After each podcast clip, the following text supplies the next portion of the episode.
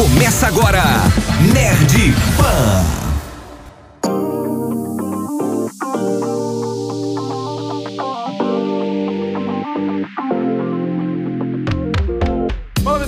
Sejam bem-vindos ao Nerd Pan, o primeiro podcast de cultura pop da Jovem Pan BH, apresentado pela equipe do evento Nerd Experience, recebendo sempre convidados muito especiais. Todos os sábados aqui no feed da Pan, trazendo conversas sobre a vida, o universo e tudo mais. Meu nome é Ado e hoje nós vamos conversar sobre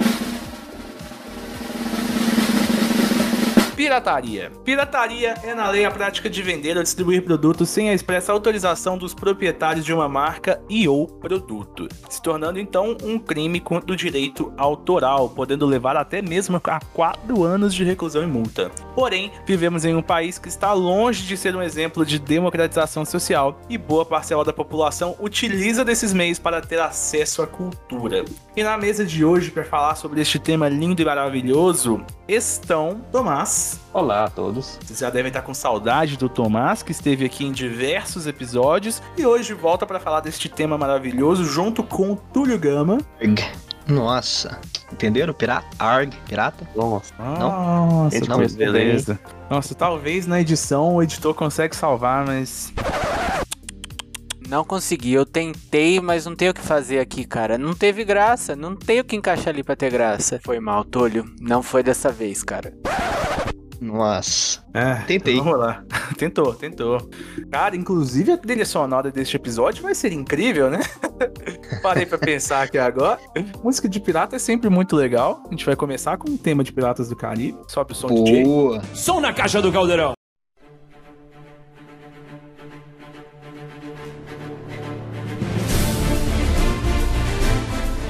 Vamos lá então. Cara, eu vou começar falando nação com pirataria. Inclusive, meu pai, começa a falar, né? meu pai foi um pirata.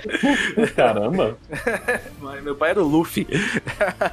é tipo isso, né? Pessoas não, não, que entraram não, no episódio estão assim, pô, será que o episódio é sobre One Piece? Então, não. Piratas bons, por favor. Que isso, Nossa. Tomás. O cara que mais entende de anime desta mesa está falando mal de One Piece? Se a obra-prima One Piece? Você já viu por acaso? Tomás, eu não vi tudo, mas eu te garanto que eu já vi. Porque tudo, para ver tudo de One Piece, você tem que ser um cara muito sem amigos. Nossa, acabei de zoar metade da nossa audiência. Desculpa, galera. eu acho bom que você tentando defender pra gente não ser odiado por causa do One Piece, você se tornou mais odiado do que eu que tava atacando. Exatamente, mas One Piece é bom, velho. O problema é que tem mil episódios, mas é bom. É, vamos lá então. Se bem que essa é a parte que é ruim e que é boa, né? A gente tá parecendo que tá no episódio aleatório. Não, estamos falando sobre pirataria. Eu quero falar com vocês a minha relação com pirataria. Cara, eu me recordo de muito novo ter que comprar fitas piratas de Super Nintendo porque as fitas originais eram muito caras, sabe? É, então, assim, sempre foi muito natural e institucionalizado que o vídeo videogame, né? O meu videogame, ele era, tipo assim, aquelas fitas funcionavam iguais às outras, mas não eram originais, sabe? Mas, tipo, às vezes tinha uma que não salvava e tal, o original salvava, a minha não salvava. Mas é, é, desde muito novo eu tive contato com pirataria, sabe? Não foi assim, é, algo que teve algum tipo de barreira de entrada para mim, sabe? É, pensando assim, talvez eu possa lembrar de alguma VHS, embora eu, eu tenha tido muitas VHS, aquelas verdes, né, da, da Disney, que eram as originais originais, é, eu me recordo também de alguma VHS ou outra que não fosse a original. E assim, é, sem nenhum tipo de barreira de ou sem nenhum tipo assim, ah, isso aqui é ilegal, tem que fazer por debaixo do pano, sabe? É, eu vim de uma família que teve sempre teve condições, assim, mas também não foi uma família rica, saca? E para nós foi muito comum. Eu convivi com pirataria durante um bom tempo, assim, pensando em alguns brinquedos, talvez. É, a gente pode até falar sobre isso tudo que eu tô falando aqui, vale um episódio inteiro, né? Mas é, quando lançou o Power Ranger que virava a cabeça, pô, era um brinquedo que era caríssimo, saca? E aí tinha o camelôzinho ali que vendia o mesmo brinquedo que era vendia 50 reais na loja, era vendido a 12 no camelô, sabe? Então é, sempre foi assim muito comum ter esse tipo de produto em casa, embora é, a gente também tivesse algumas coisas originais, como eu falei das fitas e tudo mais, só que nunca foi nada debaixo do pano. Como é que foi a relação de vocês vocês com pirataria, assim? Vocês lembram do primeiro contato de pirataria que vocês tiveram? Lembro, lembro demais. É, primeiro contato que eu tive com pirataria foi com o PlayStation 2, né? Que era 100% destravado. E a gente comprava os jogos ali de 10 reais no camelô, porque os outros eram muito caros pra gente na época. E era sempre o Bomba Pet, 100% atualizado. Piratão mesmo, rodando no, no, no máximo ali. E com relação a filme, eu. Na época a gente não tinha muito filme pirata, não, porque a gente alugava muito. Bizarro falar isso, né? A gente ia na locadora, tinha uma locadora muito louca aqui perto de casa, gigante. A gente ia lá e alugava o filme. Então o filme pirata não teve, não. Mas brinquedo também. É. Brinquedo, esse Power Rangers que você falou, eu tinha quase todos pirata, lógico. E você, É. Tom, como é que foi sua relação com pirataria, assim, de novo? Brin- brinquedo realmente sempre teve, né? Porque muitas vezes falta dinheiro pra comprar tudo, para comprar o que toda criança pede. Além disso, também tem a, por assim dizer, a pirataria doméstica, né? Não quer dizer, não, não contribuía pra pirataria em si, mas quando passava aquele filme, aquele filme em algum momento na televisão e você gravava um VHS pra assistir depois. Cara, Nossa. isso é uma grande verdade, né? É pensar como que. Eu não sei se lá fora é da mesma forma, sabe? Mas como que aqui no Brasil, é que nem eu falei, é muito institucionalizado, sabe? São- são- tem algumas coisas que funcionam no Brasil, que é a galera que faz legenda pra coisa pirata e a galera que Uhum. vende coisa pirata, tá ligado? Porque é muito Sim. bizarro, sabe? Tipo, tem um. Sabe, tipo, um dos. O, o primeiro ou o segundo jailbreak de iPhone que aconteceu foi no Brasil, sabe? Tipo, desbloqueio de iPhone. É, e eu fiquei pensando nisso, eu falei, caralho, como que a gente é criativo pra esse tipo de coisa, né, velho? É, e faz sentido, o Tomás falou de um negócio que eu me lembrei agora, e tinha muito disso aqui em casa. A gente gravava fita da rádio, tipo assim, ah, tava, vai começar a tocar uma música que você gosta, aí você pega a fita, sabe aquela fita A, tem o lado A e o lado B, né? É, e aí você colocava a fita no, no rádio e Sim. colocava pra gravar. E aí, tipo, quando a música tava acabando, você tinha que, tipo, tirar, porque senão pegava a propaganda da rádio, tá ligado?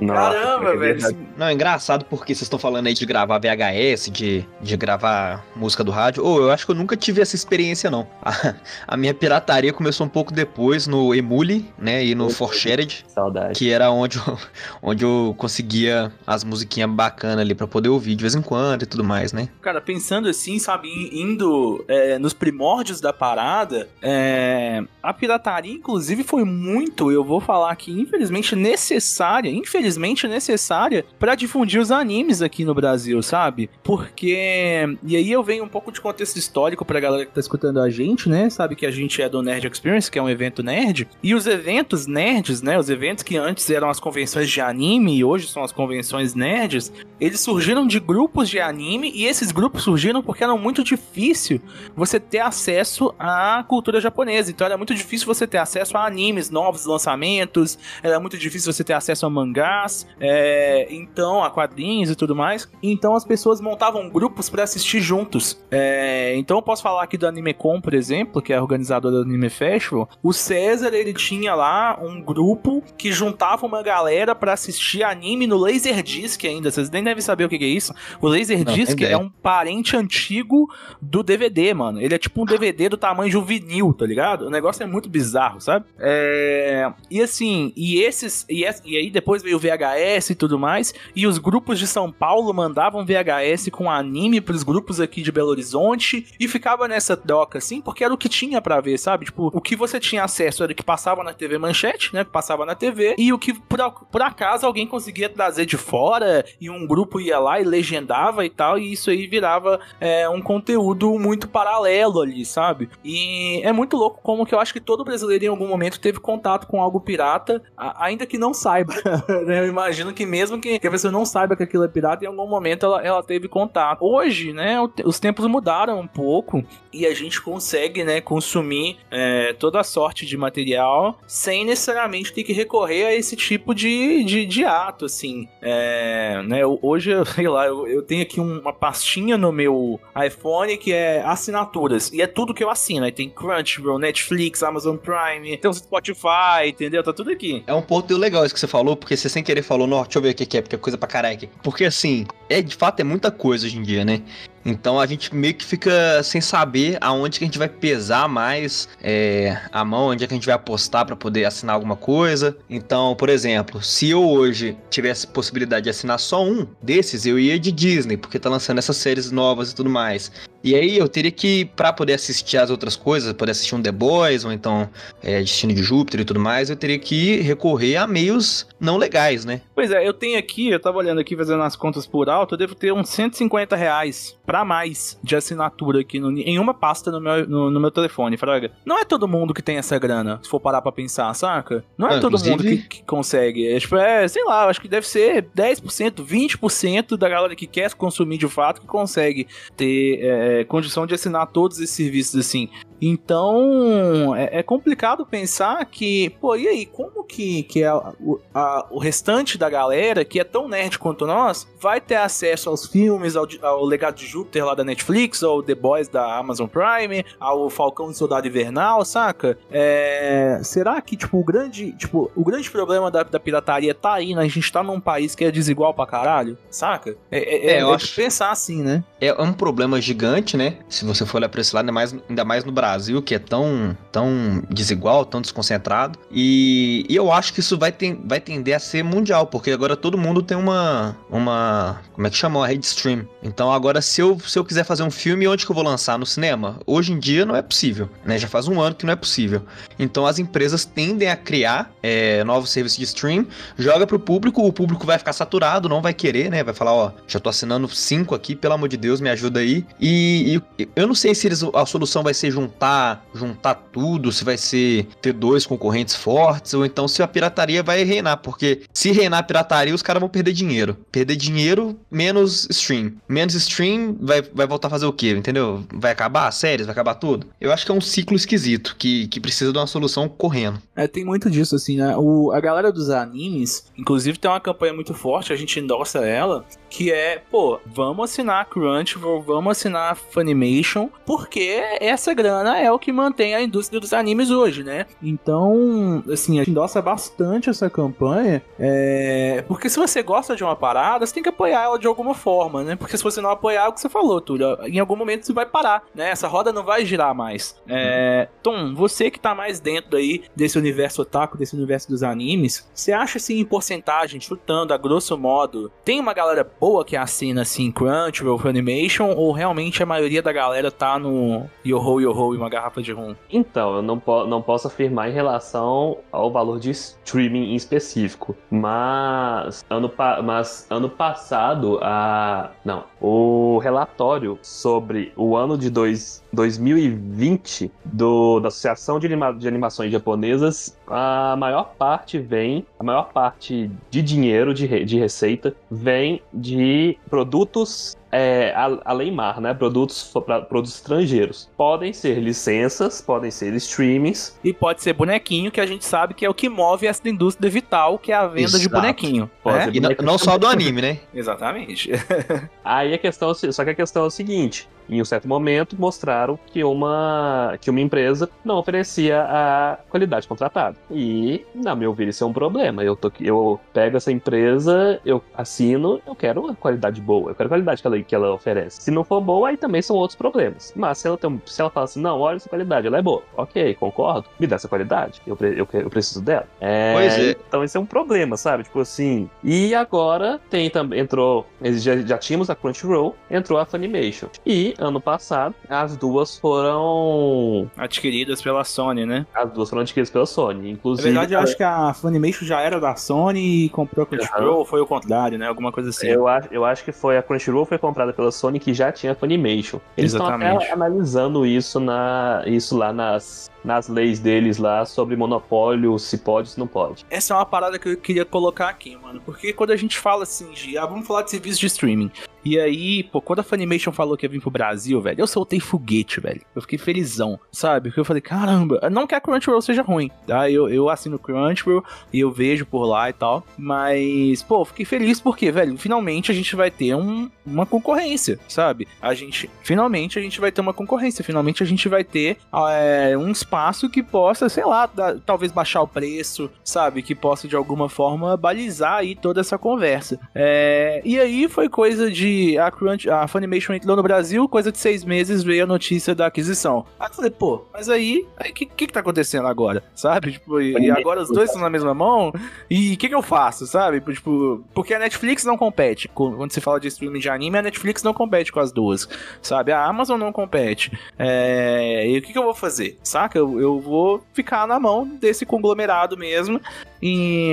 Mas eu não sei se é isso que faz a galera piratear, sabe? Eu sinto que o que faz a galera piratear, talvez, é porque realmente sempre foi o costume, sabe? Quando a gente olha assim, é, a molecada que tá num evento e tudo mais, aí fala, pô, velho, você assiste anime? Você assiste por onde? Ah, eu, nossa, no site tal, eu baixo, não sei o quê. Porque o cara sempre fez assim, sabe? Desde sempre, antes da Crunchyroll lá no Brasil, o cara já fazia assim e talvez ele pensa, pô, não, não vou mudar, sabe? É, já é cômodo fazer dessa forma, já ficou fácil, né? É, eu sei que lá fora a galera tem medo, né? Tem gente que tem medo de baixar as coisas em site de torrent. E no Brasil isso é um negócio tão, como eu falei, institucionalizado. Tipo, as pessoas não têm medo, sabe? Tipo. É, natural. Será que, será que foi porque, tipo, lá na época do Kazai e do Emule, o cara já baixou não sei quantos Dojan, não sei quantos vírus, e já baixou, foi colocar pra baixar o filme e veio 22 horas de estática de televisão, sabe? É, é, e, tipo assim, o cara perdeu medo, sabe? Ele perdeu medo. E aí, tipo, se ele já perdeu. Se o vírus podia pegar no PC dele, destruir o PC dele, ele não tem medo mais, que, que, quiçá a lei, né? Quiçá a lei que vai ter que processar, que vai ter que encontrar, que vai ter que rastrear IP. O cara não tá nem aí, ele vai e baixa mesmo, foda-se, entendeu? É, tem Mas então- países que, a França, por exemplo, que ela, que, que é problema, né? A pessoa tem medo não é por isso, a pessoa tem medo é realmente, é, um amigo meu já me falou, acho que na primeira vez eles dão um aviso, na segunda eles cotam a internet, tem realmente sanção a isso, sabe? É uma isso que eu ia falar. o- a lei aqui. Aqui tem a lei, mas ela não vai ser aplicada. E, é- e o brasileiro meio que sabe disso. Entendeu? A lei não vai ser aplicada nesse quesito aí. No quesito de, de pirataria e tudo mais.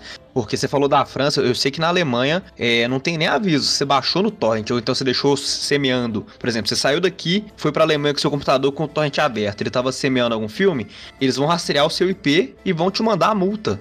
Vai chegar, vai chegar na sua casa a multa lá, sei lá, 400 euros pra você pagar. Então é, muito, é, no muito Brasil, natural isso pra é que eles. o que rolou foi o famoso a lei não pegou, né? É o único país do mundo onde a lei não pega. Tipo assim, a gente criou uma lei aqui, mas ah, vamos ver se ela vai pegar, né? Vamos ver se a galera vai respeitar, tá ligado? Tipo, só Vai a lei por cola, criar. né? Vai que cola. É tipo muito isso. Não é, ah, tipo, pô, a gente tem a lei. Se não cumprir, vai dar merda. Sacou? A lei não pegou. É, eu lembro de alguns meses atrás, uma galera tá recebendo é, notificações aqui no Brasil de um escritório, de um filme merda, inclusive, não era nem um filme bom, tá ligado? DC, Que- né? olha, olha, tudo, tudo caçando confusão. É, um filme merda, era nem um filme bom que tinha um escritório notificando por baixar em torrent, tananã, e aí o pessoal começou a ficar horrorizado, né? Será que no Brasil vai começar a ter esse tipo de perseguição e tal? Como se fosse uma perseguição, né? Só que na real não, os caras só estão no direito, né, velho? É o direito deles, pô. Porque o negócio é esse, se a gente, se eu não tenho acesso a isso porque não me dão esse acesso, porque é fora de mão eu ter esse acesso, que aí entra em motivos é, políticos, geopolíticos muito maiores, muito mais profundos, é, é- não, é, não é dever do Estado me dar tal acesso, me dar infraestrutura para ter acesso ao filme, à cultura, o que seja. Se eles não me dão essa mínima condição, por que, que eu sou obrigado a, a pagar e não posso assistir isso da forma que eu consigo, entendeu? Eu acho que o processo é muito maior, muito mais lento, é, até a gente chegar nessa, nesse ideal, que seria o povo poder cobrar por eu ter baixado no torrent, entendeu? Porque aí, pra ele me cobrar, eu tenho que conseguir ver, acessar o conteúdo de forma simples e barata. Não sei se Uhum. barata é a palavra, mas com preço justo. Boto fé. Assim, eu eu tive uma conversa algum tempo atrás com o diretor do Lá da Favelinha, que é um projeto social do aglomerado da Uhum. Serra. É, e a gente tava conversando sobre eventos, sobre possibilidade de a gente fazer um evento nerd na comunidade, sabe? Um evento nerd na, periferia e tal. É, com total cunho social, assim. E aí ele falou, mano, você não tem noção quantos nerds tem dentro de uma favela. Porque as pessoas têm uma visão da favela. É, não sei se ele falou a palavra favela. Talvez ele tenha falado comunidade. Ou da quebrada. Muito provavelmente. Talvez. É, dentro de uma quebrada, talvez. Você não tem noção quantos nerds tem dentro de uma quebrada.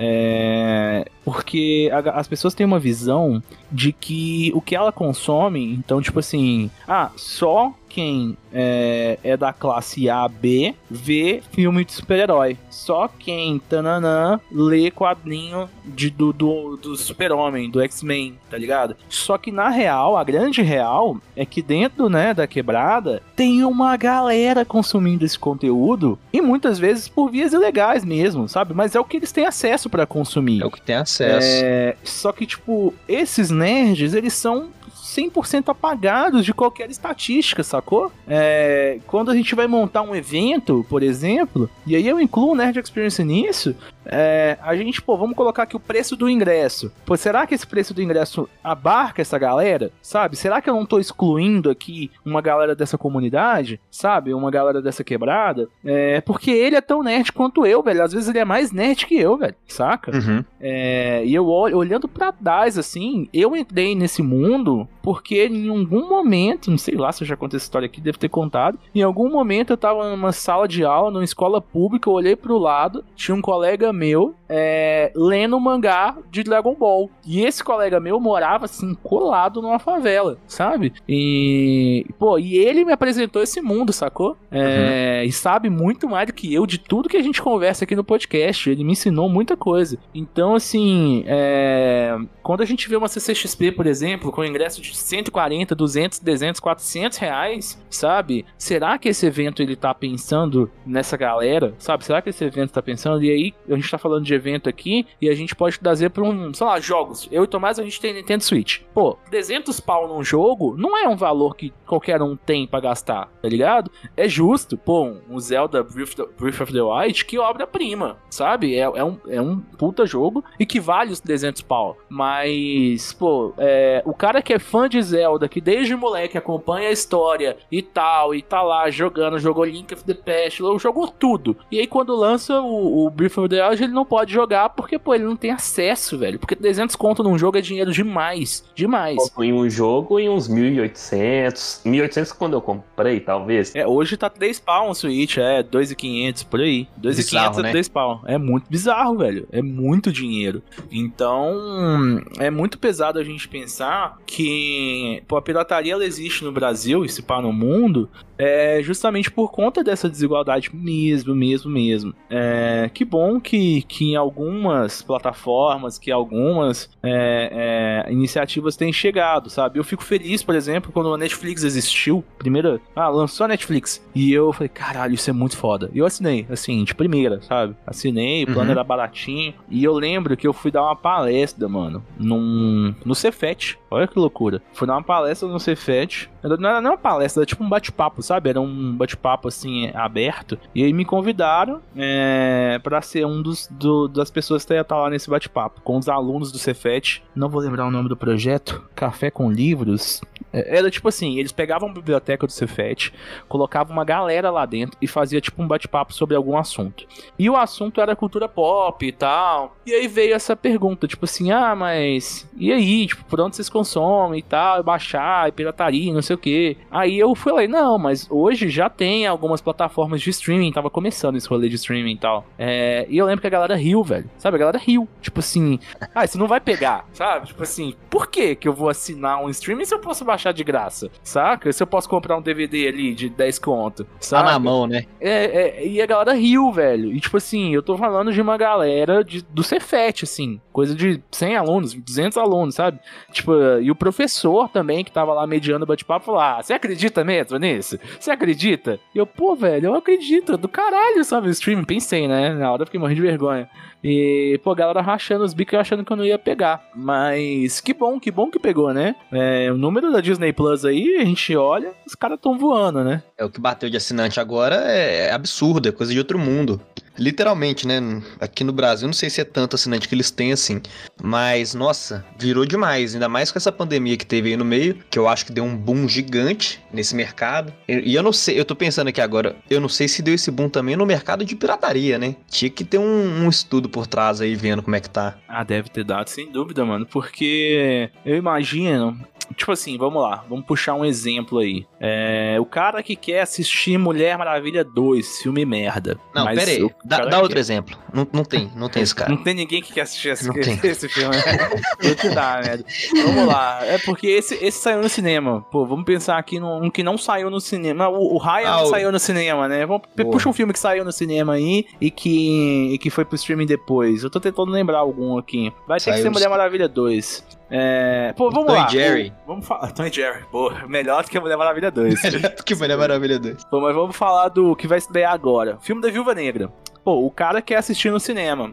Ele assistiria no cinema se por acaso a gente estivesse num momento não pandêmico, saca? E eu acredito Uhum. que exista essa pessoa claramente, assim. Não, É eu, o eu acho que a cara- maioria. Eu acho que o Tomás, inclusive, pode se incluir. Talvez não em Mulher Maravilha, mas a gente tem muitos filmes que o Tomás assistiria no cinema se não fosse em momentos pandêmicos. É, Mas o Tomás ele não sai de casa. Desde que a pandemia existiu, o Tomás saiu de casa três vezes. Eu tô aqui te expondo mais uma vez, né, Tomás? Adoro fazer Tem isso. problema, tem problema não. Se a pessoa tá saindo e pode, não, e pode não sair, ela tá errada. Então, o Tomás, ele é o cara que não vai no cinema, irmão. Até ele tomar a vacininha no bracinho dele, até tá tudo controladinho, até tá, tipo, faixa, não é nem verde, é tipo branca, tá ligado? Aí sim o Tomás vai falar, ah, agora eu posso voltar aí no cinema. Não tenho, não, não ofereço risco pra mim, né, pra minha família e tal. Vou voltar pro cinema. Só que, tipo assim, pô, digamos que o Tomás é fã de, de... Ele é muito fã da Viúva Negra. E tá esperando há 10 anos o filme da Viúva Negra, como estamos esperando, né, Túlio? Há mais de 10 anos esse filme. Literalmente uns 10 anos. Literalmente uns 10 anos. Então, assim, pô, velho, eu preciso ver esse filme. Só que isso deu no cinema, a janela pra ele vir pro streaming ou pra ele ir pra uma premiere, possivelmente vai ser de umas duas semanas, saca? Não sei se a Disney vai jogar no cinema e no, e no Disney Plus ao mesmo tempo. Não, acho que não faz isso, não. Vamos dizer que vai ter uma janela aí. E, pô, se ele não vê, velho, ele vai tomar spoiler, ele vai. Entendeu?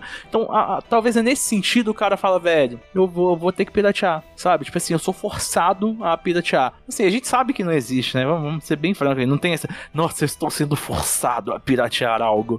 É como se fosse, né? Mas assim, é, eu acredito que isso forçou muita gente, sabe, Túlio? Pô, Uhum. eu tô em casa, eu não posso sair, eu não posso ir no cinema, então vou, vou baixar, pô. Eu não tenho outra opção. É, Sabe? não, mas é Eu, pô, literalmente perdi isso. minha né? grana, a pandemia me fudeu, me perdi meu emprego, perdi grana. Então eu não, não posso me dar o luxo de pagar 130 conto de, de, de serviço de streaming. Então eu vou ter que escolher qual que eu vou assinar, né? Então, essa pandemia com certeza forçou muita gente a piratear. E ia ser muito louco ter um estudo sobre isso, se é que não tem. Se tiver, a gente vai comentar sobre ele em outro momento. É, e se eu fizer, meu professor vai me dar meio. Então, Ah, conta essa história aí.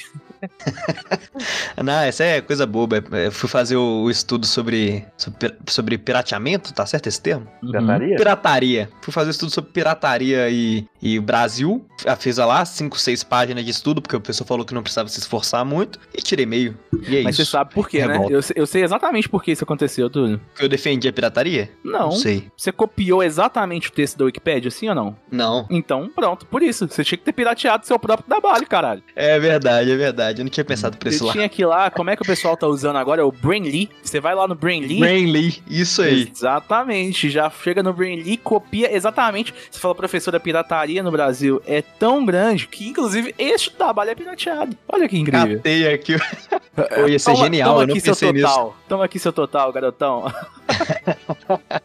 Muito Cara, bom. e é com esse papo sobre pirataria que a gente finaliza o Nerdpod de hoje. Eu achei bem divertido. É, é óbvio que a gente não tá aqui para dar ponto final nesse assunto, que é um assunto que é gigantesco. É, nem para fazer demagogia também. É, hoje, graças a Deus, a gente tem condição de assinar, a gente tem condição né, de ter nossos streamings, de ir no cinema, ou de comprar um brinquedo que, que seja é, oficial e tal. Mas a gente entende aí, sem dúvida, que é, para muita gente é, isso é muito difícil, sabe? E a gente sabe o quanto o consumo de produtos originais ajuda a indústria, isso é importante pra caralho, mas olhar pra esse lado que, poxa, tem muita gente que é privado de consumir, que é privado de ter é, contato com esse mundo, porque infelizmente os valores são altos demais, ou os impostos são altos demais, a gente não, não pode nem culpar só os artistas, as produtoras, né? Os impostos são altos demais, é, e acaba tendo que recorrer pra isso e essa galera existe, a gente tem que reconhecer. Muito obrigado por todos vocês que ficaram até aqui. O papo de hoje foi sensacional. Túlio Gama, recados finais. Recado final é o, é o de sempre, né? Sigam lá, arroba Túlio Gama, arroba Morsa Digital. E eu queria só completar aqui e dizer, concluir na verdade, que a culpa da pirataria, então, é do capitalismo. Fica aí o recado. A culpa é sempre dos Marines. É... Tomás, recados finais. Um, não tem mexã. Dois, concordo com o Túlio. Três, a maior decepção da vida é quando você é criança e você ganha um Polystation. Sem dúvida, irmão. Sem Essa é, a, dúvida. essa é a pirataria triste. Cara, eu vou deixar registrado aqui que eu quero fazer um podcast um dia com alguém da indústria de games para falar sobre como a pirataria foi essencial na indústria de games no Brasil. Existe, inclusive, se não me engano, um documentário, não sei se está na Netflix, eu acho que não, acho que está no próprio YouTube, que é sobre isso, que mostra é, que pô, os pin, todo pinball brasileiro ele era pirateado. Os caras pegavam o manual do pinball americano e criavam a versão brasileira desse pinball aqui com os eletrodos e tudo mais, com os componentes eletrônicos e tal. É, que a gente inclusive teve um videogame aqui que foi pirateado, sabe? Então esse videogame ele era o mesmo videogame que tinha lá no Japão, mas ele foi um videogame pirateado aqui no Brasil e depois ele foi um pirateado oficializado até. É, porque não podia vender, né, é, tecnologia de fora, não podia importar é, esse tipo de tecnologia e tal. Então, eu tenho certeza que a gente vai poder falar sobre isso com muito mais propriedade junto com um especialista. Mas o papo de hoje foi pra gente descontrair, pra gente passar esses 30 minutinhos juntos que foram muito legais. Se você quiser deixar comentários sobre este episódio, vai lá no arroba Nerd Experience Oficial, tanto no post do episódio quanto no nosso direct. Estaremos muito felizes em receber as suas mensagens. Você também também pode entrar no nosso grupo do Discord. Lá a gente faz debates, conversas durante toda a semana.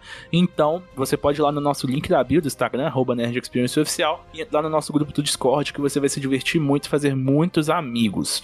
O Nerd Pan volta no sábado que vem aqui no feed da Jovem Pan BH com conteúdo nerd de 15 a 30 minutinhos. A produção é da equipe do evento Nerd Experience com o apoio do Grupo Armind. A edição é do Bruno Paluco. Eu falou e tchau.